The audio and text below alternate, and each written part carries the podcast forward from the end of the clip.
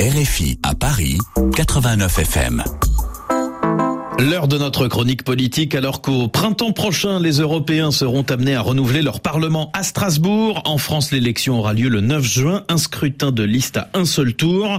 Mais derrière chaque campagne nationale en coulisses, les négociations ont commencé pour recomposer les groupes politiques que vont rejoindre les députés européens une fois élus ou réélus.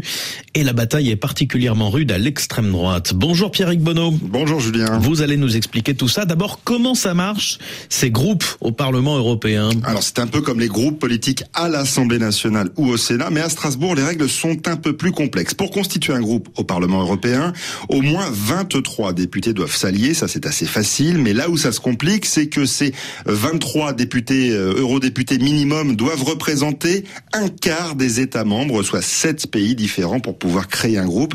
Alors bien sûr, si certains députés ne parviennent pas à se regrouper, ils peuvent toujours siéger seuls parmi ce qu'on appelle les non-inscrits mais alors il pèse beaucoup moins. Voilà pourquoi le Rassemblement national est dans une position délicate. Oui, les députés du RN font aujourd'hui partie du groupe Identité et démocratie, représenté dans seulement 8 pays avec des alliés qui pourraient passer sous la barre des 5% en juin prochain et donc tout simplement disparaître du Parlement européen. Or, je vous disais à l'instant qu'il fallait 7 pays pour constituer un groupe.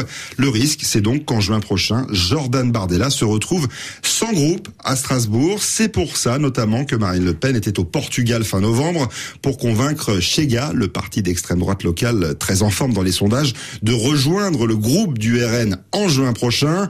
C'est pour ça aussi que le RN ne veut pas couper les ponts avec ses alliés allemands de l'AFD notamment, malgré la présence de néo-nazis dans ses rangs.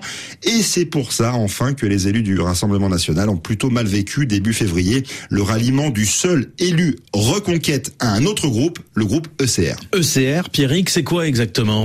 C'est l'autre groupe beaucoup plus puissant des droites radicales à Strasbourg, les conservateurs et réformistes européens. C'est là que siègent les eurodéputés italiens du parti de Giorgia Meloni et que siégeront ceux du hongrois Viktor Orban à partir de juin. ECR pourrait devenir le troisième groupe du Parlement à l'issue des européennes.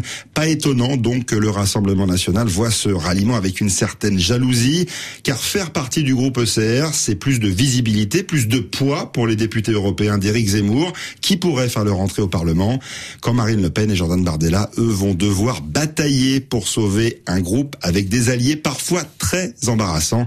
La bataille ne fait que commencer. Et on la suivra avec vous. Pierrick Bonneau, merci beaucoup.